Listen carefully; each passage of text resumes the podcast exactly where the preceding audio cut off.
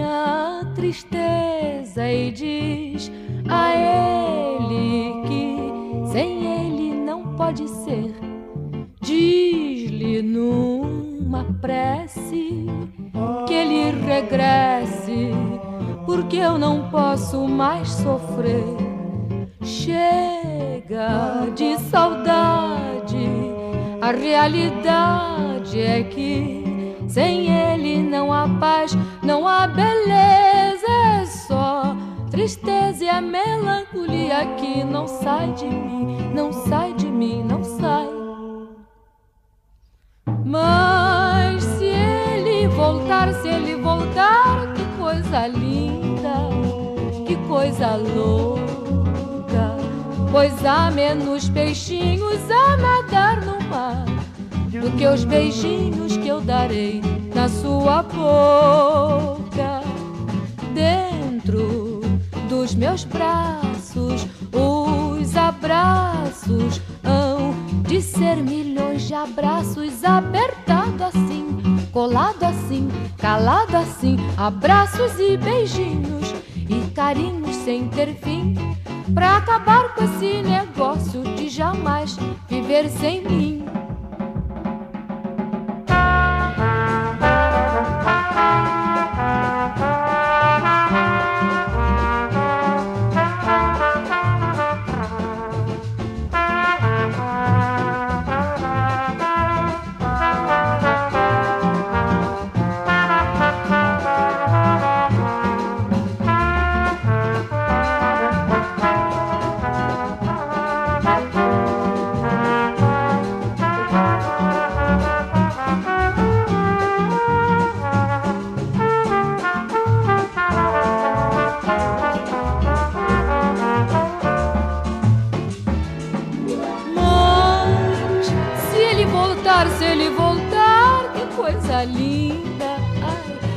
Coisa louca.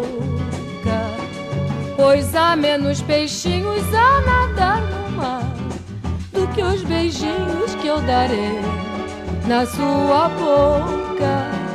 Dentro dos meus braços, os abraços hão de ser milhões de abraços apertado assim, colado assim, calado assim, abraços e beijinhos carinhos sem ter fim.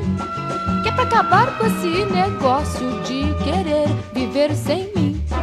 Vamos deixar desse negócio de viver longe de mim. Ao som de Chega de Saudade, tem início um travessia cheio de saudade, pois a gente vai falar de uma das maiores cantoras do Brasil, Elisete Cardoso, que faria 100 anos neste mês de julho, e também de Elza Soares, que está viva, que completou 90 anos no dia 23 de junho. Duas grandes damas da música brasileira, duas vozes fundamentais para entender tudo de bom que aconteceu na nossa música, duas vozes instintivas, naquele jeito clássico de a pessoa que fica com o ouvido no rádio todos os dias, que isso vai moldando a formação musical dela e elas passam a cantar sem qualquer formação e simplesmente dão vazão ao gênio que elas são com o microfone na mão. Bom dia, boa noite, boa tarde, Caio Quero. Fernando Vives, grande programa, um programa que vai trazer duas mulheres negras à frente do seu tempo, sempre à frente, e que, que, que trazem o melhor da cultura brasileira sempre, né? Eu acho que é, é, é muito impressionante. A Elza, ela teve é, um revival nos últimos, nas, na última década, que a gente, você vai falar bastante, a gente vai falar bastante sobre isso. E, e na, graças a Deus, ainda bem que ela teve esse revival. E a, a Elisete, ela é uma. O, o, o, codinome dela na música brasileira é a Divina. Então, assim, a gente vai ouvir muita música boa hoje, vai ser muito, muito legal com essas duas grandes mulheres. Antes de começar para valer o programa, eu queria lembrar que você pode acompanhar a atualização do, do do Travessia na nossa página no Facebook, também no Instagram, nós temos um perfil lá, toda vez que tem programa novo a gente sobe. E nos nossos Twitters, eu, FD Vives, e o Caio, arroba Caio Quero. Uh, a gente também queria mandar uns abraços, né? Queria mandar um abraço primeiro pro Matheus Piccionelli, nosso amigo, que toda hora tá ouvindo o programa também, que escreve cada vez melhor. Toda, todo dia tem texto dele aqui. Uma honra ter a audiência dele. E também aqui para o Luiz Angélico e para o irmão dele, o Fabiano. O, o, Luiz Angélico falou: Cara, manda um abraço pro meu irmão, que é ele que me ensinou a ver música brasileira aqui. E o Luiz Angélico já falou que angariou umas três pessoas para ouvir o Travessia. Ou seja, nossa missão está sendo cumprida, que era a gente fazer as pessoas lembrarem ou descobrirem que a música brasileira é uma coisa sensacional. Um abraço para você, Luiz, e um abraço para o Fabiano, né? Falando nos irmãos Lu, Luiz e Fabiano, queria fazer uma correção, Fernando Vives. Já, já mandou seus abraços?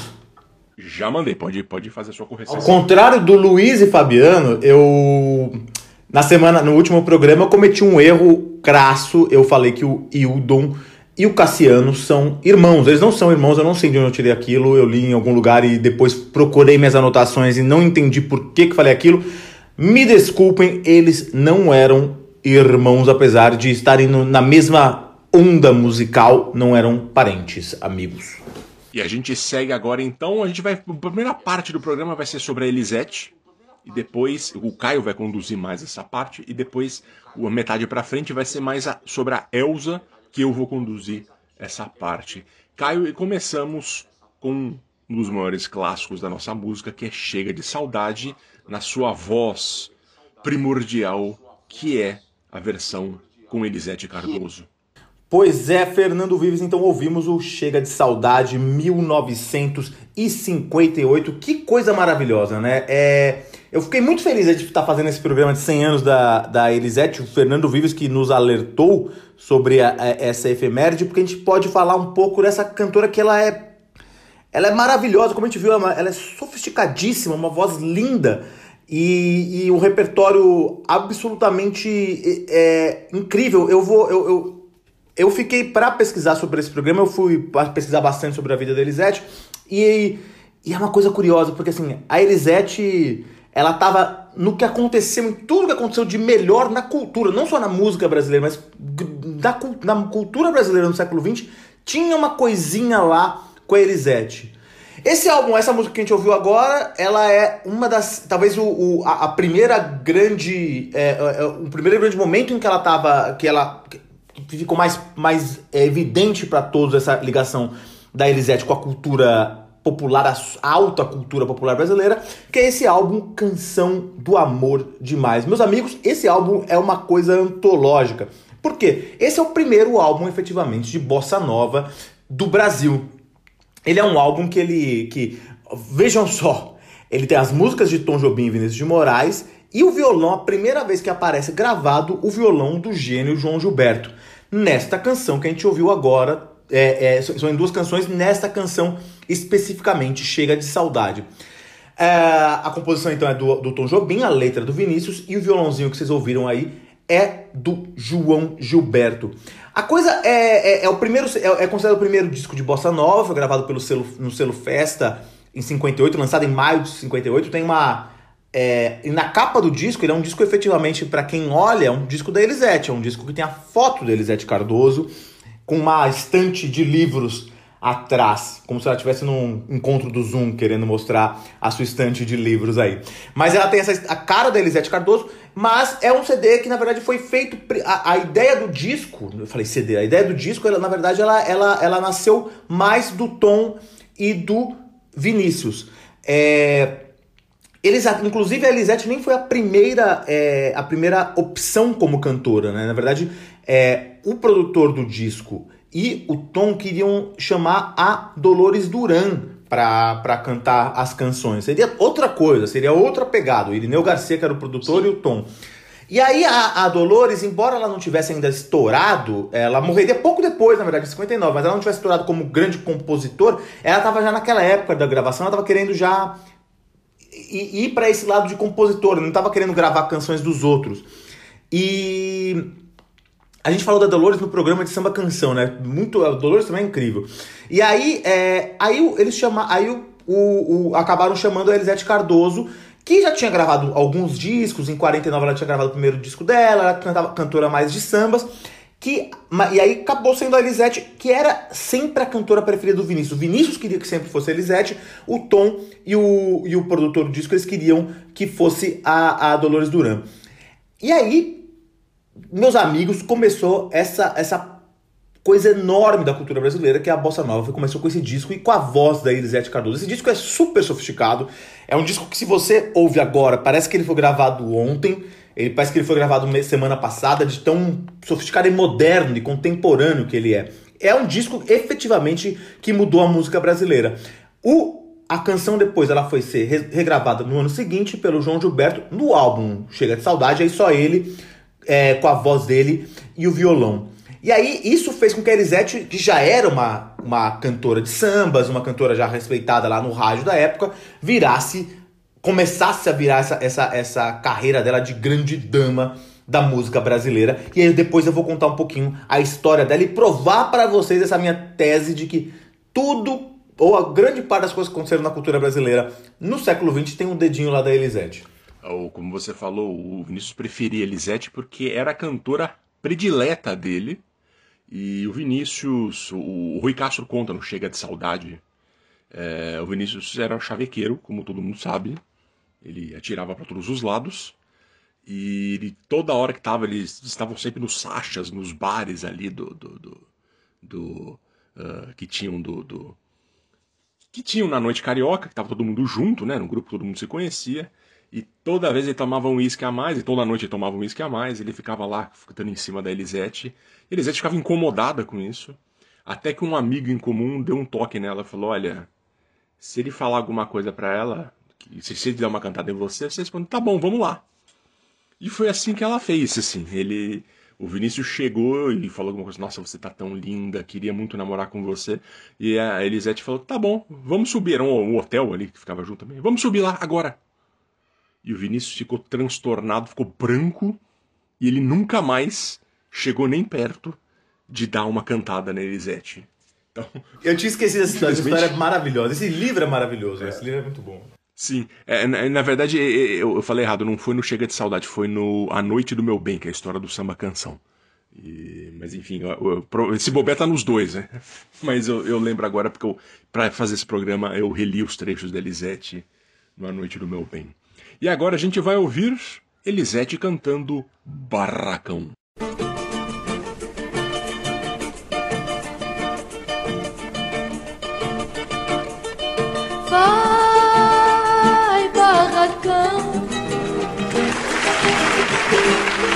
Pendurado no morro e pedindo socorro a cidade a teus pés. Vai, barracão, tua voz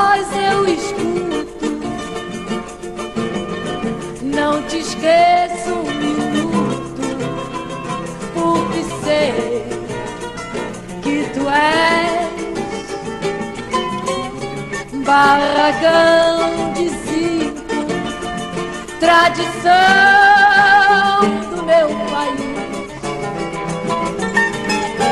Barragão de zinco, pobretão.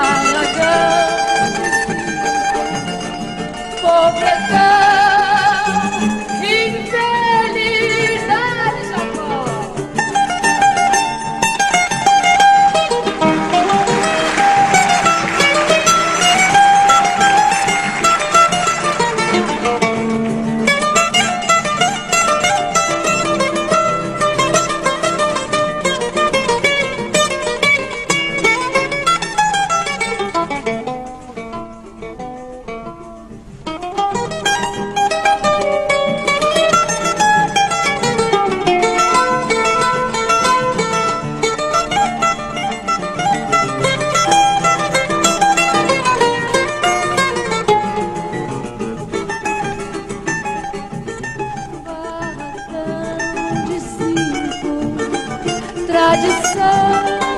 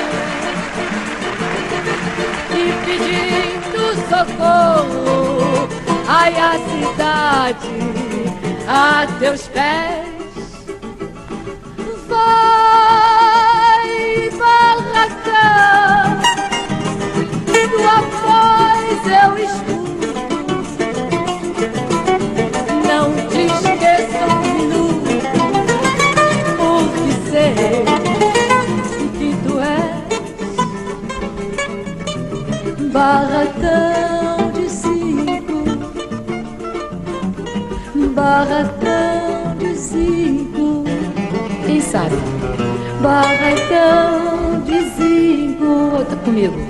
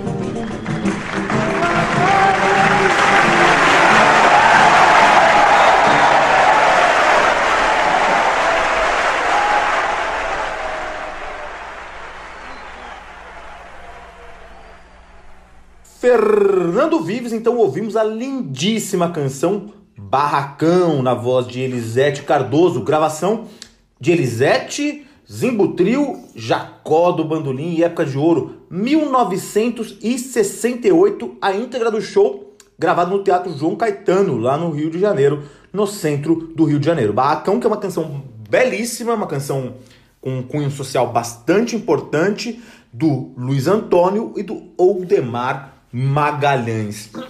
Eu trouxe essa canção aqui porque ela é um clássico da Elisete e porque ela tem uma, é, tem uma, uma ligação pessoal com ela. Assim, é, eu vou usar, vou falar dessa canção um pouco para falar um pouco dessa história da Elisete para falar dessa coisa de como ela estava sempre é, é, envolvida com o melhor da cultura brasileira. Bom, Elisete nasceu em 1920, 16 de julho de 1920, lá na rua Ceará, pertinho do Morro da Mangueira.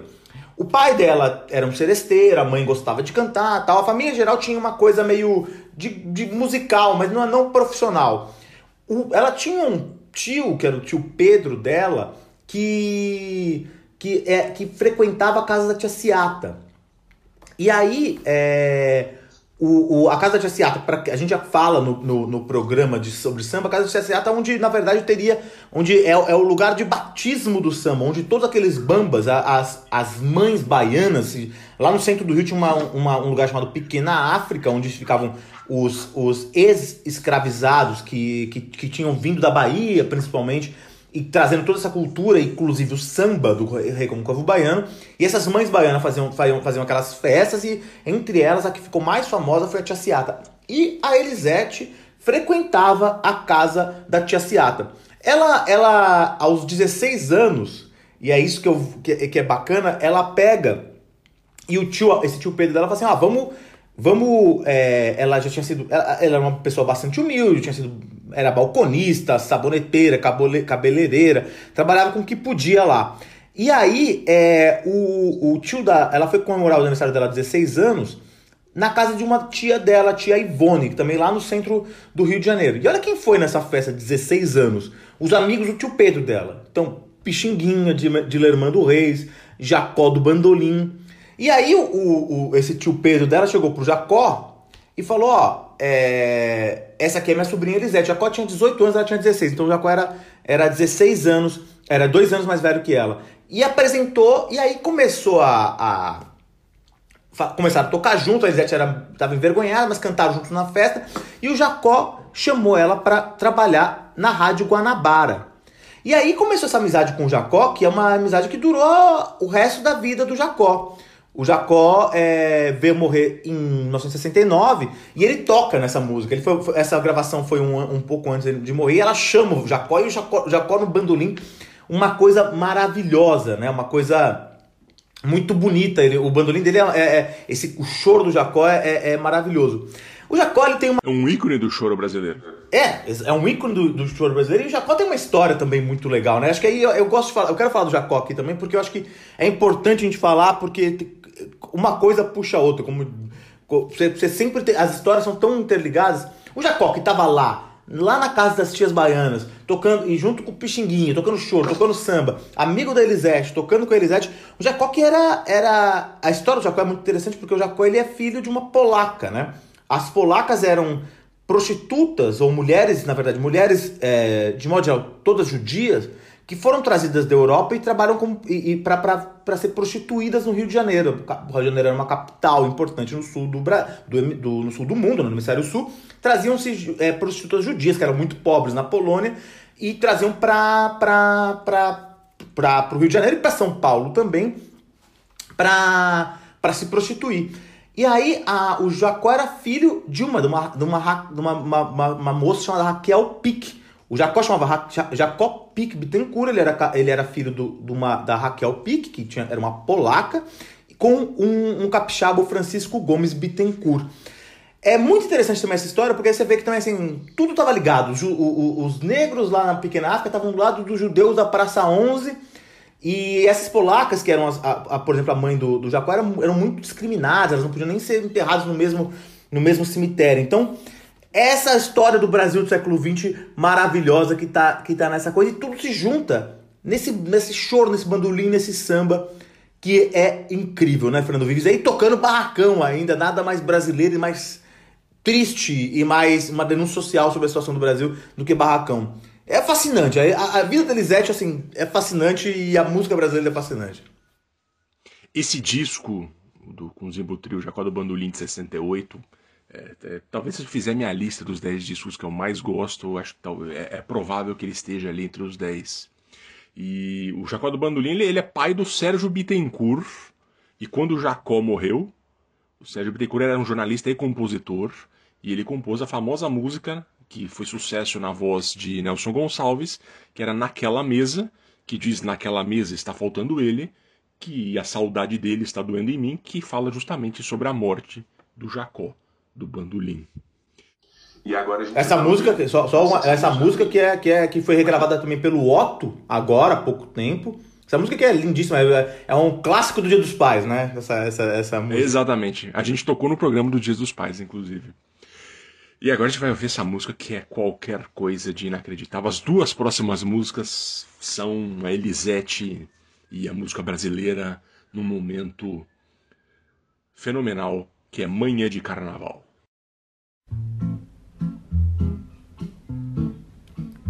嗯。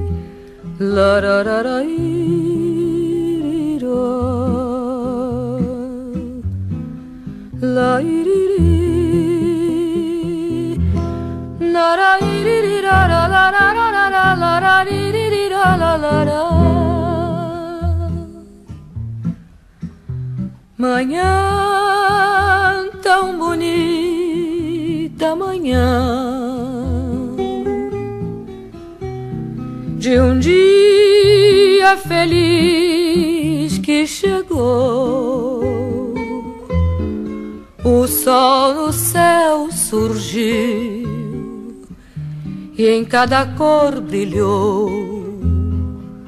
Voltou o sonho então ao coração. Depois deste dia feliz, não sei se outro dia haverá. É nossa manhã tão bela final manhã de carnaval. Canta o meu coração, alegria voltou tão feliz amanhã desse amor.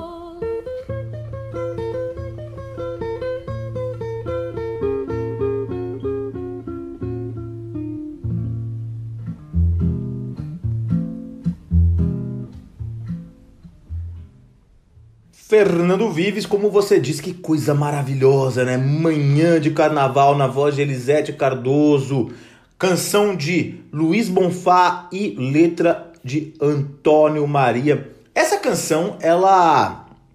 E aí tem essa coisa, como a Elisete ela, ela não estava só ligada à música brasileira, mas também à, à, cultura de modo geral. Essa, essa, essa, essa canção ela é parte da trilha sonora do filme Orfeu Negro. Orfeu Negro, que é um filme de de Marcel Camus, um filme francês, é, mas passado no Rio de Janeiro, falado todo em português e que é baseado numa peça do Vinícius de Moraes. Do, de Moraes. Esse filme foi o primeiro, foi um filme que ganhou o Oscar e foi é, de filme estrangeiro e foi o primeiro filme é, em português, na verdade, a conquistar um Oscar e também uma das poucas estatuetas, é, porque tecnicamente ele ganhou uma, um, um, o Oscar como, como filme francês, né? Mas ele é um filme, ele é, embora ele seja todo feito no Brasil e falado em português. O diretor, ele era francês, ele é um filme fran, franco-ítalo brasileiro, digamos assim. A canção Manhã de Carnaval é o tema do filme, embora num em princípio, o Marcel Camus não queria que fosse o tema, mas o, o, o, o Bonfá convenceu de que, de que fosse, e essa canção se tornou um standard, na verdade, não só da bossa nova, mas do jazz mundial. Ficou muito popular essa música. Ela tem no filme ela tem duas versões, porque o, o, o filme conta a história do mito grego de Orfeu e Eurídice, e tra isso transportado para o Rio de Janeiro, numa favela do Rio de Janeiro, e ela a, a, a versão Eurídice é na voz da Elisete e a, e a versão do, do, do Orfeu é cantada pelo Agostinho dos Santos, que também ficou muito famosa. As duas versões ficaram muito famosas. Eu acho a da Elisete mais bonita, é muito, muito bonita. Esse filme, ele, ele, ele de alguma forma, ele apresentou de, alguma, de uma forma estilizada, de uma forma um pouco idealizada, ele apresentou o Brasil para o mundo, né? Ele, ele, ele fez muito sucesso, ele ganhou o Oscar e ele mostrou um certo Brasil da favela ali, mas muito mais idealizado do que, por exemplo, o, o Cidade de Deus, outros filmes. Ele é um filme que não é um filme violento, mas é um filme quase é, é, idílico na, na favela carioca. É, é muito legal esse. É, tem uma história, a gente contou, acho que foi o Fernando Vives que contou essa história no, no, no programa sobre trilhas sonoras de cinema que a gente fez. É, o Obama ele conta na, na biografia que ele fez, na autobiografia dele, o, Os Sonhos de Meu Pai, se não me engano, que quando ele mudou para Nova York, a mãe dele ele, a mãe dele encontrou a mãe dele, a mãe dele chamou ele para assistir o Orfeu Negro que estava que tava em cartaz em Nova York. A mãe dele foi visitá-lo em Nova York, a mãe dele era, era, se eu não me engano, morava em Chicago. E a mãe dele falou: Olha, tá tendo esse filme no cinema. E aí o Obama foi assistir. É, já era um filme então datado, né? um filme de 59. Então o Obama achou meio chato aquele filme. Mas a, aí ele pegou e tava querendo sair do filme no meio do, do, do, filme. E aí ele viu que a mãe dele tava fascinada, tava chorando com o filme. E aí a mãe dele falou que foi o primeiro filme estrangeiro que ela viu na vida. Foi a primeira coisa estrangeira que ela viu na vida. E o Obama fala como esse filme também fez com que ela é, como moldou um pouco a, a visão do, do, é, do, da mãe do, do, do Obama, que era branca, a respeito do, do, dos negros e de como, de como isso é, influenciou. O pai do Obama era, era negro, o pai do Obama era keniano e a mãe do, do, do Obama era branca americana. Então essa, ele, ele, o, aí o Obama fala na, no livro dele como esse filme, como esse filme ajudou a mãe dele a, a, a, moldar um pouco e conhecer outras culturas, que ela era uma mulher do Arkansas, ou do Kansas, na verdade, numa comunidade só branca. Então esse filme foi muito importante a, até para o Obama. Esse filme é importante pro Brasil esse, essa música lindíssima tá neste filme, né, Fernando Vives? Tanta coisa boa que a gente já fez no Brasil e essa fase aí era uma fase que quem viveu conta muito. Era uma fase romântica, a ideia do Brasil dando certo, que o Brasil tinha para frente. Tinha uma, tinha uma ideia de país, uma ideia de nacionalidade, uma ideia de povo, uma ideia de elite. Tinha tudo lá. Foi uma, as pessoas, a Lisette fez parte desse contexto das pessoas que tentaram fazer isso acontecer. E, bom, Hoje não deu muito certo, infelizmente, mas a gente segue com outra coisa inacreditável também, que é do Brasil do século XX, que são as baquianas brasileiras, número 5, a primeira parte da área, na voz de Lisete Cardoso.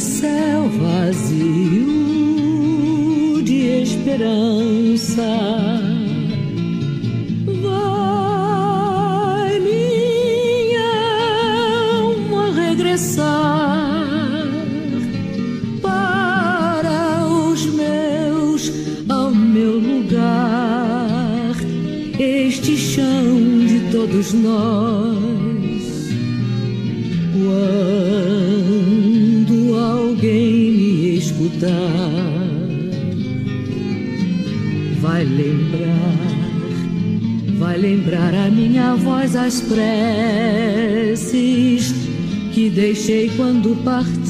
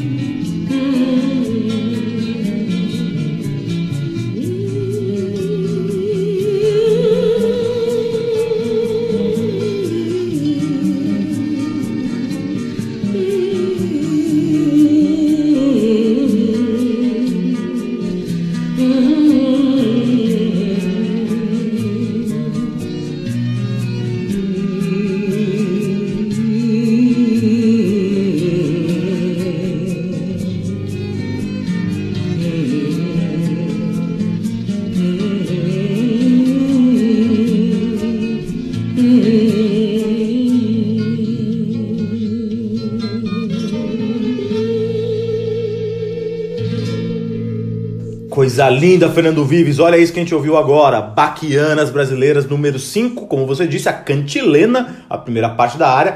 Essa é uma gravação de 1979 no álbum Inverno do Meu Tempo. Então já é uma gravação mais recente da Elisete, que morreu em 90. Ela. É, é- a história da, da, da, da, da, relação da Elisete com o, o, o Vila Lobos e essa canção ela é muito interessante. Bom, a Elisete é, acima de tudo, uma cantora popular, uma cantora de. Que, mas que tem uma voz magnífica, uma voz com uma limpeza, uma clareza impressionantes. Então ela sempre tava também nessa nessa sempre quando a bossa nova que era algo digamos mais sofisticado do que o samba normal é, na- é, nasceu foi chamada Elisete para inaugurá-la e aí é, em 64 em 12 de outubro de 64 teve um espetáculo aqui no, no Teatro Municipal de São, de São Paulo aqui na, na capital é, sob a regência do Diogo Pacheco em que se chamou a Elisete para cantar a, a- As Baquenas Brasileiras número 5, que é uma canção de. É uma, é uma, é uma área de, de interpretação difícil, é uma coisa. É uma, uma canção lírica, uma música lírica, né? Então, é, o, aí teve até uma, uma crítica do Globo, falando como a Elisete cantou super bem a Baquiana, que antes tinha sido gravada só pela Bidu Sayão, que era uma cantora lírica. Depois ela fez o mesmo, o mesmo, a mesma apresentação no Municipal do Rio. Então foi 64. 16 anos, 15 anos depois, ela foi gravar essa música no LP Inverno de- do, do, do- Meu Tempo, que já é uma, um LP dela, dela mais velho, o alcance dela não é tão grande, mas é, essa versão tá belíssima de qualquer forma. De qualquer forma, não, tá belíssima mesmo. Das baquianas brasileiras, que são, assim, é uma. Também é isso, como você disse, é um marco da música brasileira, aí não popular, mas música brasileira é, e da cultura brasileira de qualquer forma. As baquianas, elas, elas foram compostas, é, elas são uma série do Vila Lobos, do, do Heitor Vila Lobos, compositor erudito brasileiro, compostas entre 30 e 1945. Nove Baquianas. Ele, ele, ele, nessa época ele estava saindo da, da coisa meio da música contemporânea e, ele, e aí tinha uma moda do neoclassicismo. É, e aí ele meio que se diz ter se inspirado na- no modo de composição do Johann Sebastian Bach para compor, né? por isso Baquianas, Baquianas brasileiras. Os especialistas dizem que não tem tanto a ver com Bach, assim, mas é coisa linda. Onde, está o trenzinho caipira? E a Baquiana número 5, que a gente ouviu agora, é uma das mais famosas dela. Ela tem duas partes. A primeira parte, que é a mais é, famosa, é a, a, a, área, tem duas partes, tem dois movimentos. A, a cantilena e depois tem a dança, que é. que é. Peraí, eu confundi tudo. Peraí, tal e a mim. Então a, a Baquiana é brasileira número 5, que é uma das mais famosas. Ela tem duas, dois movimentos, a, a área e a dança. A área, que também é conhecida como cantilena, ela foi, o texto dela foi escrito, a, a letra né, foi escrita pela Ruth Valadares Correia e estreou no Rio de Janeiro em 39, é, pela própria Ruth Valadares cantando e o sob a regência do Vila Lobos. A segunda parte, que não está nessa, nessa canção da Elisete que a gente ouviu agora, foi composta por ninguém menos que Manuel Bandeira é, e foi só estrear só em 47. Então é isso. A Elisete vai de Vila Lobos a João Gilberto, Tom Jobim e Vinícius. Ela gravou muito samba, a gente vai falar um pouco depois disso agora na próxima, como ela foi madrinha, como ela gravou muita gente muito boa. A Elisete era divina, como se chamava na época, né? E a gente um dia vai fazer ainda um travessia sobre música erudita brasileira. Até sei quem convidar, mas vamos ver se a gente consegue fazer até o fim do ano. E agora, Não Me Diga Adeus, Elza Soares e Elisete Cardoso.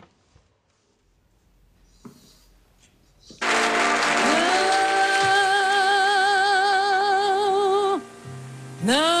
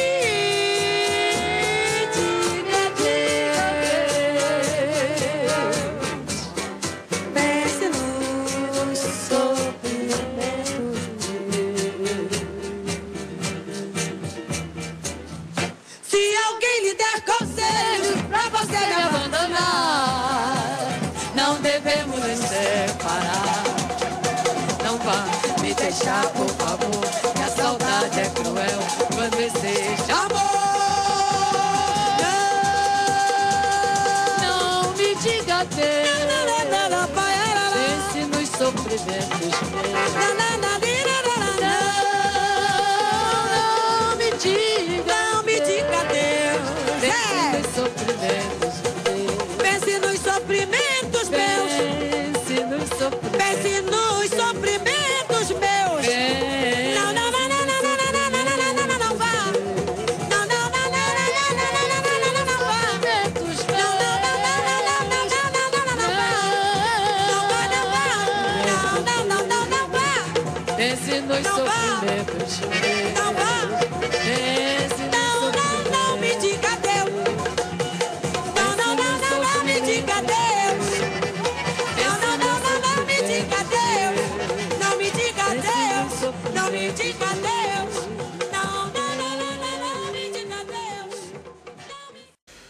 Pois é, Fernando Vives. Então ouvimos aqui Não Me Diga Adeus, um dueto aí de Elza Soares e Elisete Cardoso para fazer esse, essa transição com essas duas grandes damas aí, essas duas mulheres negras fortes e geniais da música brasileira. Essa versão que a gente ouviu agora, na verdade, ela é uma, é uma versão de um programa de televisão que a Elisete apresentou na, na Record. Ela, ela estreou o programa Sambão na Record. É coisa maravilhosa. 1973, ela foi convidada para apresentar um programa chamado Sambão. E, pô, olha quem ia no programa. Cartola, Nelson Cavaquinho, Adoniran, Lupicínio Rodrigues, Elza Soares.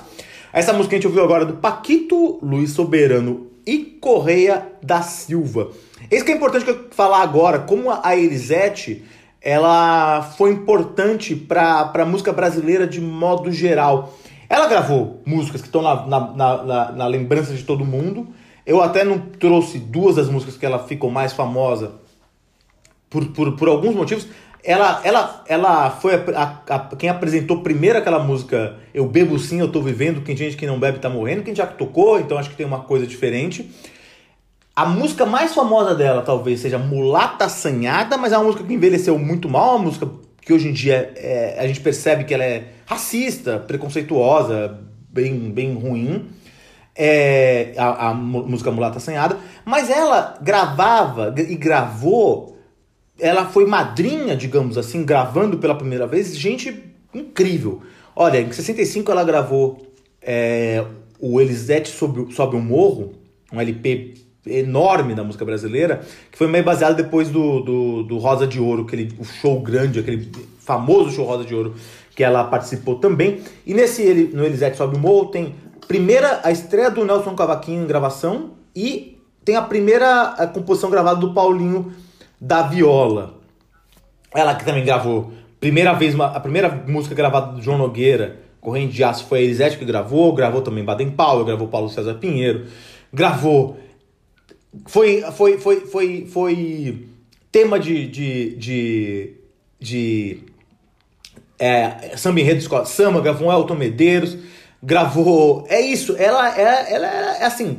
A, a Elisete ela teve algo como a Elis teve depois também. É, que isso, ela, ela apresentava o Ney Lopes, apresentava, sabe, um monte de gente, o Hermino Belo, apresentava gente pra, pra música brasileira. Como ela era essa grande voz, essa, é, já era uma cantora consolidada e uma dama da música, de reputação inquestionável, porque ela era é, um repertório incrível e a voz incrível, ela acabava apresentando é, os novos compositores para a música brasileira. Ela fez muito sucesso é, no Japão, fez excursões pelo Japão, porque a bossa nova era muito famosa no Japão, fez muito show no Japão, e foi no Japão que ela descobriu que ela estava, em 87 ela estava fazendo uma turnê pelo Japão com Altamiro Carrilho e Zimbutril, e ela descobriu na viagem que ela estava com câncer.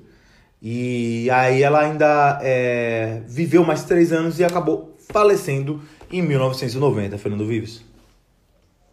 E agora a gente vai passar para Elza Soares, e que é outra, grama desse, outra grande dama desse programa. E a gente vai começar com Libertação.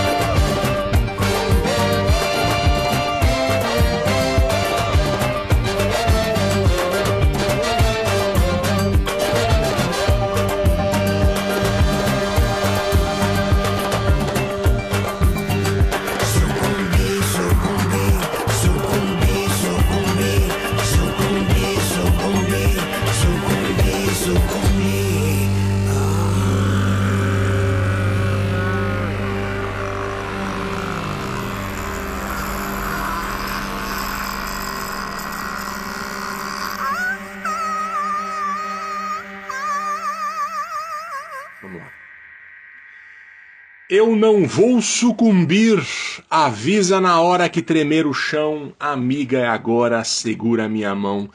E ela não sucumbiu mesmo, 90 vezes 90 luas de Elza Gomes da Conceição, a nossa Elza Soares, e que me perdoem pelo clichê, mas se tratando de Elza é a pura verdade. É uma história magnífica de superação e amor à vida, a dor de quem passou por quase tudo e está aí lançando o disco aos 89 anos de idade. No caso, o álbum é o Planeta Fome, a sua última obra, e essa canção assinada por Russo Passapusso, assim como tantas outras canções recentes da carreira de Elsa, falam sobre ela. Ela que nasceu muito pobre, perdeu cinco de seus oito filhos, incluindo-se aí os natimortos, foi obrigada a se casar com um estranho quando tinha 13 anos de idade, e ela que se apaixonou por Garrincha e foi o mais próximo que ele teve de uma salvação da bebida, mas que a sociedade carioca interpretou como a destruidora de lares, aquela que desvirtuou o crack. Elza Soares, que já vivia carreira morna quando se reinventou totalmente depois dos 60 anos e passou a cantar a liberdade da mulher e a lembrar da pobreza e da condição negra na sociedade. Elza Soares, que tinha uma voz inacreditável e aprendeu a cantar intuitivamente e que ganhou os melhores elogios de Louis Armstrong. Elsa que foi eleita cantora brasileira do século junto com Tina Turner na virada do milênio num prêmio da rádio BBC britânica. Elza Soares nasceu em 23 de junho de 1930 na favela de Moça Bonita, em Padre Miguel, na zona oeste do Rio, e muito cedo a família mudou-se para Água Santa, ali perto do Engenho de Dentro, Bangu. Família muito pobre, o pai trabalhava numa pedreira, e comida sempre esteve no limite em casa. Então ela teve que se virar ainda criança, pré-adolescente. Eu estava lendo a autobiografia dela, escrita pelo Zeca Camargo, onde ela conta várias histórias muito impactantes. Né? Uma delas que me marcou foi que a mãe lavava roupa para fora e a Elsa, quem ia de trem entregar as roupas no centro. Ela fazia isso por horas e ficava com muita fome. E um dia ela sentiu o cheiro de pastel numa barraca na estação e gastou parte do dinheiro ali. E aí ela começava a chorar, chamando a atenção das pessoas, e as pessoas deram os trocados para ela, e ela conseguia recuperar o dinheiro, chegando em casa com o dinheiro recuperado do, do, do que ela tinha gastado no pastel, coitada. E a Elsa todos os dias levava um café para o pai na pedreira durante o expediente, e um belo dia, quando ela tinha 13 anos, ela estava parada, encantada com um louva-a-Deus. Uma criança ali brincando, prestando atenção nas coisas, quando um moleque um pouco mais velho que ela, chamado Alaurdes, que era da vizinhança, parou e tentou agarrá-la. Ela revidou, chutou, jogou o bule do café, formou-se ali um rebuliço, chamou a atenção das pessoas, e apareceu o pai de Elsa, porque naquela hora não apareceu, que tinha alguma coisa estranha, ele começou a andar em direção ao caminho e viu que tinha um rebuliço e era a Elsa ali. E o pai pegou o moleque e o trouxe para casa no colarinho e disse: Você mexeu com ela, agora você vai ter que casar com minha filha. E bem, imagine, o casamento aconteceu a partir de uma tentativa de violência, né? Elsa que estava casada com 13 anos de idade, se sentindo ainda uma criança, e acabou tendo seis filhos com o Alaurdes nos anos seguintes, com um estranho, um deles natimorto. Seis filhos numa relação frustrada nas duas partes e que sempre sobrava para a parte mais fraca. No caso, Elsa, que apanhava, era abusada sexualmente e tudo mais. Por fim, o Alaordes ficaria tuberculoso, doença que o mataria em 1959, quando Elsa já cantava na noite, e por vários anos era a Elsa que tinha que sustentar a casa e criar os filhos, e foi assim a vida inteira dela. Mas vamos ouvir outra música, o primeiro sucesso de Elsa, lá em 1960, Se Acaso Você Chegasse.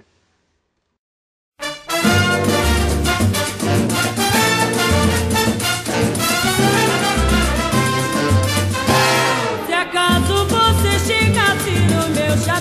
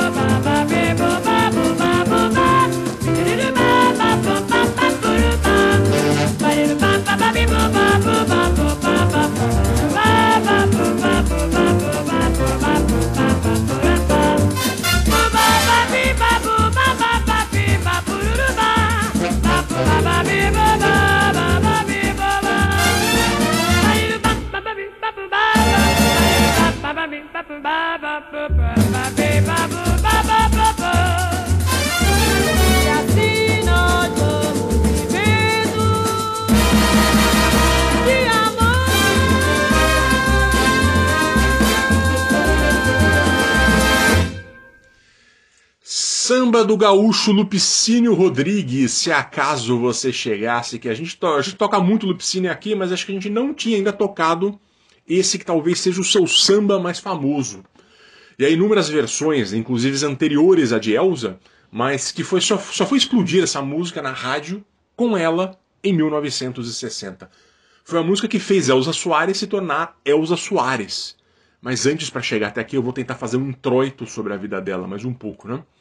Ah, a Elsa, ela era dotada desse vozeirão inesquecível e ela fazia esse- esses, esses truques que ela faz com a voz igual os negros dos Estados Unidos, né? E ela tinha plena consciência de que ela tinha uma grande voz, ela adorava, a coisa que ela mais gostava de fazer era cantar. E em 1953 ela foi escondida de Água Santa ao centro do Rio de Janeiro para participar de um dos principais programas de calouros da Rádio Carioca de então, apresentado por Ari Barroso. E o Ari Barroso era implacável com os calouros, sarcástico, e quando o calouro cantava mal, ninguém menos que Tião Macalé batia o gongo para a pessoa ir embora.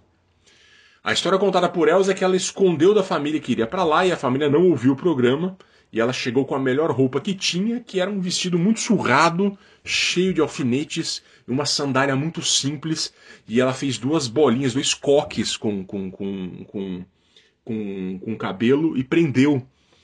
E quando ela foi chamada, a plateia começou a rir do jeito que ela estava vestida, e foi uma humilhação. E o Ari Barroso perguntou: Mas de que planeta você veio, minha filha? E ela respondeu: O mesmo que o seu, seu Ari, o planeta Fome. E aí a parada ficou séria. E ela cantou Lama, que era um boleirão de Paulo Marques e Ailce Chaves, e arrasou. O tio Macalé não tocou o gongo, ela levou o prêmio para casa, mas ainda levou alguns anos de muitas histórias que não convém contar aqui, porque a gente não tem tempo, eh, até que ela gravasse a sua primeira bolacha, que era como chamados discos eh, de antigamente, que de 78 rotações. Anos depois, já fazendo shows na noite, ela foi cantar numa rádio e o Moreira da Silva estava ouvindo, ninguém menos que Moreira da Silva, o Kid Morangueira, e foi até a rádio ouvir quem que estava cantando, quem que era aquela voz. E os dois primeiros discos dela foram muito incentivados por ele, que tentou fazer com que ela gravasse, foi atrás, puxou uns contatos aqui e ali. Elza se refere ao malandro Moreira como um homem muito bom, que ajudou sem muito sem pedir nada em troca, porque simplesmente achava que valia a pena. E no segundo disco, o primeiro que houve um trabalho mínimo de divulgação, ela explodiu, justamente com a música do Lupicínio Rodrigues, já tinha outras gravações, mas conhecido nacionalmente agora com a versão de Elza. Vamos ouvir agora Elza dos anos 70 com Roberto Miranda.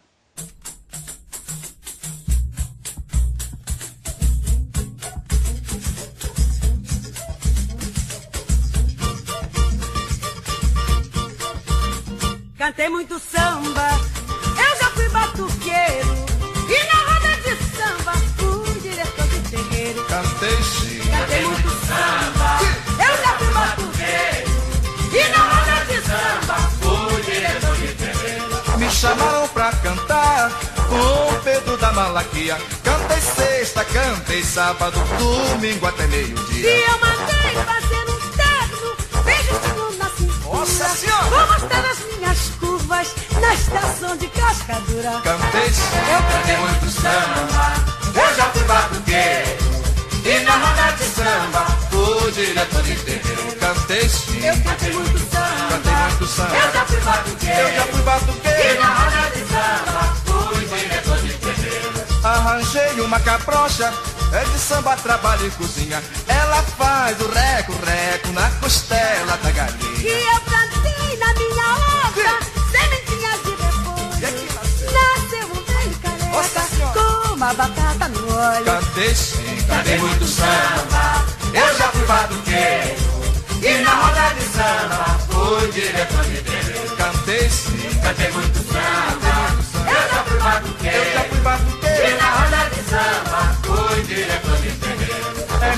conversa essa piada, essa nega danada, essa nega é vadia. Pois levanta às 10 horas da noite, procura pão quente, não tem padaria. Dei um tapa no moleque, a cabeça saiu rolando, as orelhas black louco, olho abrindo e fechando. Cadê muito samba?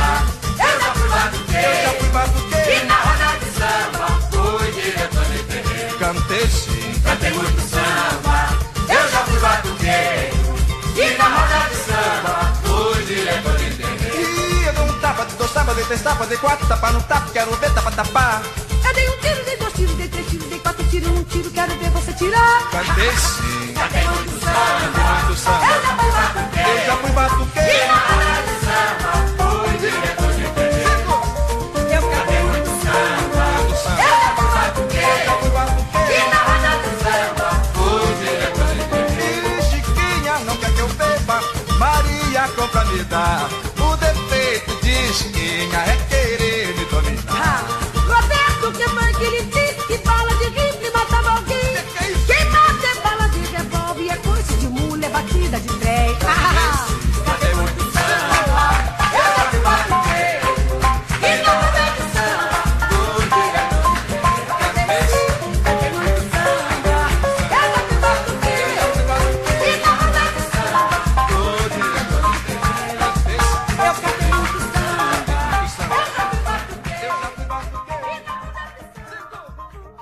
Recordações de um batuqueiro, Elza Soares e Roberto Ribeiro, 1972, composição de Xangô da Mangueira e J. Gomes.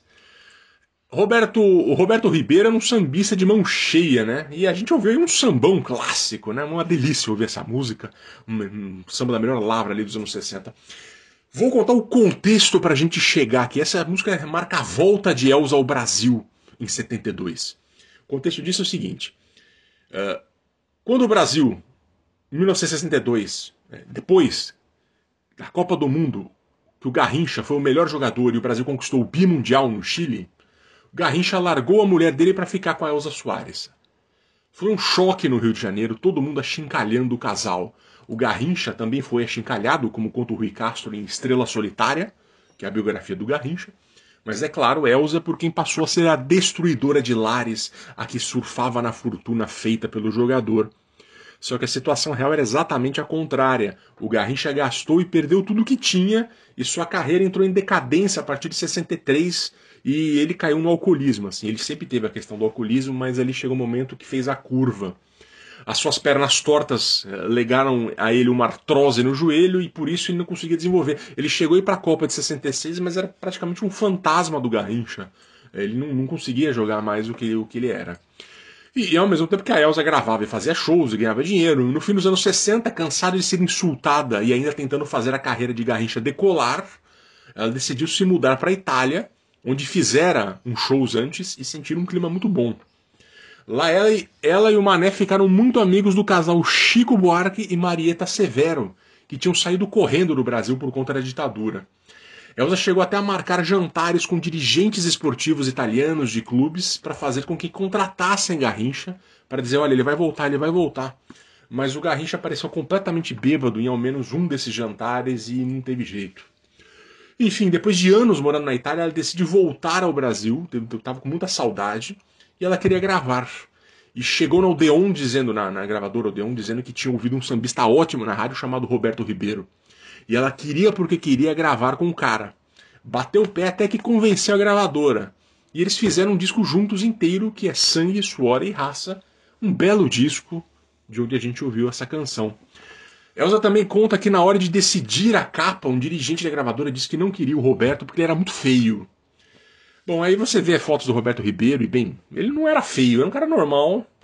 Mas segundo a Elza, eles não queriam, eram dois negros na capa. E ela chegou a ouvir isso de um dos dirigentes da gravadora. E ela bateu o pé e falou: Olha, você não quer negro na capa, o que, que eu tô fazendo aqui então? Aí ela girou a baiana lá e ela dobrou os caras e ela botou o Roberto Ribeiro na capa. Eu vou até selecionar a capa desse disco para vender o programa na página do Facebook para vocês verem.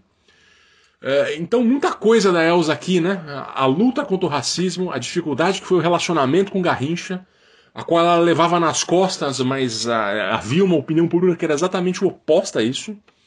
E um belo samba que ela gravou, que é uma fase importante dela de gravar esses sambões deliciosos. E agora a gente vai ouvir uma Elsa mais black, Saltei de Banda também, 1972.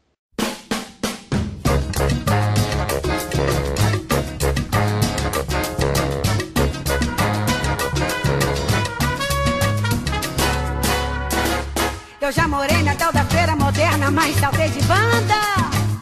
E hoje sou meu próprio patrão e ninguém me manda. Eu já brinquei de enganar a todo mundo que eu era santo. Mas não existe ninguém, minha mana, que me acredite tanto.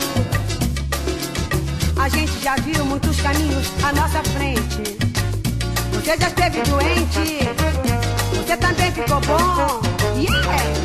E hoje a gente está nesse caminho mais bem feito pra gente. Você descobre eu também Que nem tudo no mundo é samba eu sei porquê Eu já morei na tal da feira moderna Mas saltei de banda Que hoje sou meu próprio patrão E ninguém me manda Ah, Eu já brinquei de enganar a todo mundo Que eu era santo Mas não existe ninguém, minha mana Que me acredite tanto.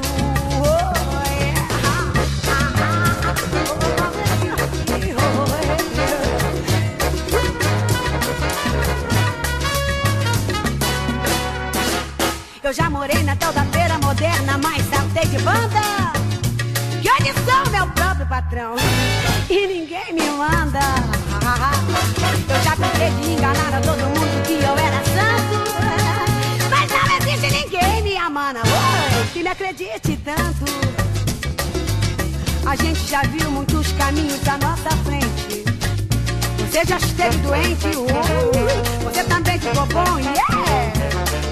E hoje a gente está neste caminho mais bem feito pra gente.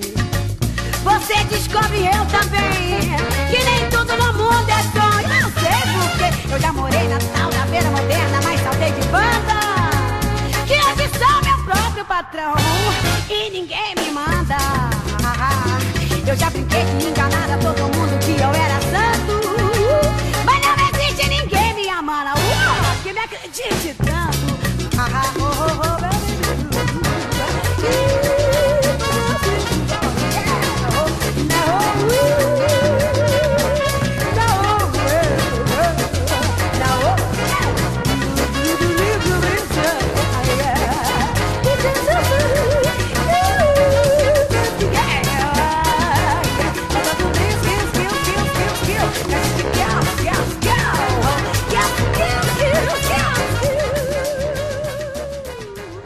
Saltei de banda, canção de Sai Rodrigues, também de 72. Sai Rodrigues, depois formariam com Guarabira o trio Sá, Rodrigues e Guarabira, que a gente já tocou aqui, o, o rock rural brasileiro, né?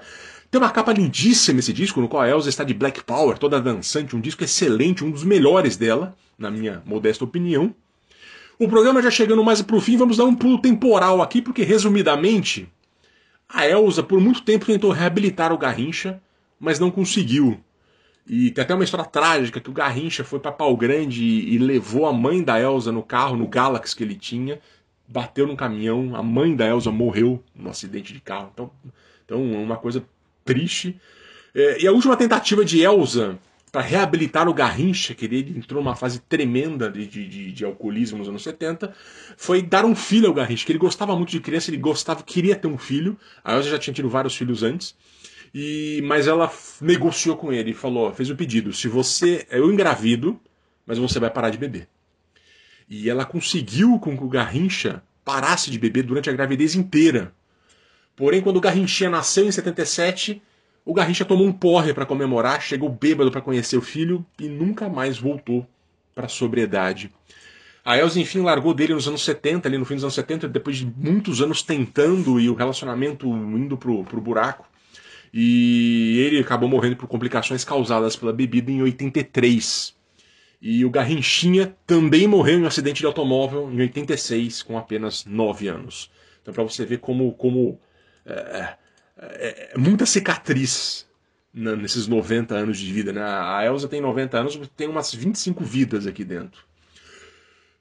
Voltando para a música, a Elsa teve uma carreira focada no samba nos anos 80 e 90, mas sem muita coisa nova ali. Até ficou um tanto datada, até que na virada do milênio ela se reinventou. O disco ao vivo Carioca da Gema, em 99, foi o começo de uma guinada. Ela foi eleita cantora do século pela rádio BBC em 2000 e ela abriu espaço para o rap para as novas gerações, ao mesmo tempo que foi adotada por elas. Ela passou a ser diretamente política, como nessa canção A Carne que a gente vai ouvir, que foi composta por Marcelo Yuca, Seu Jorge e Wilson Capelletti, tudo no disco do Cox até o pescoço, com produção, produção de ninguém menos que José Miguel Wisnik. A carne mais barata do mercado é a carne negra. E é com essa canção que nos despedimos. Vida longa a Elza Soares. Que venham outros 90 anos. E vida eterna a diva Elisete Cardoso, Caio Kerno. Que programa, Fernando Vives. Tô emocionado até. É, é muito, é muita coisa boa. Elza e Elisete, as duas valeriam cada uma um programa, mas a gente está nessa fase de fazer programas quinzenais agora. Eu espero que tenhamos feito algo minimamente à altura das duas divas da música brasileira. Nos vemos no próximo programa. Obrigado pela parceria, Caio Quero. Até a próxima. Até. A